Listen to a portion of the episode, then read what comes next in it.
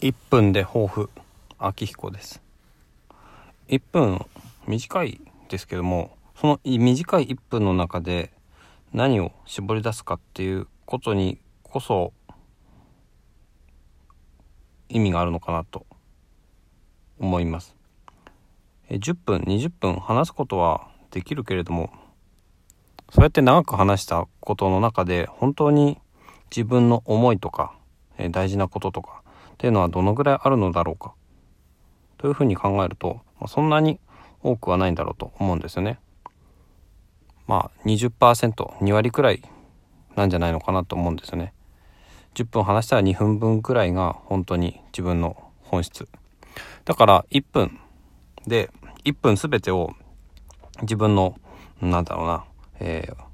気持ちを絞り出すそういうふうなポッドキャストにしていきたいと思います。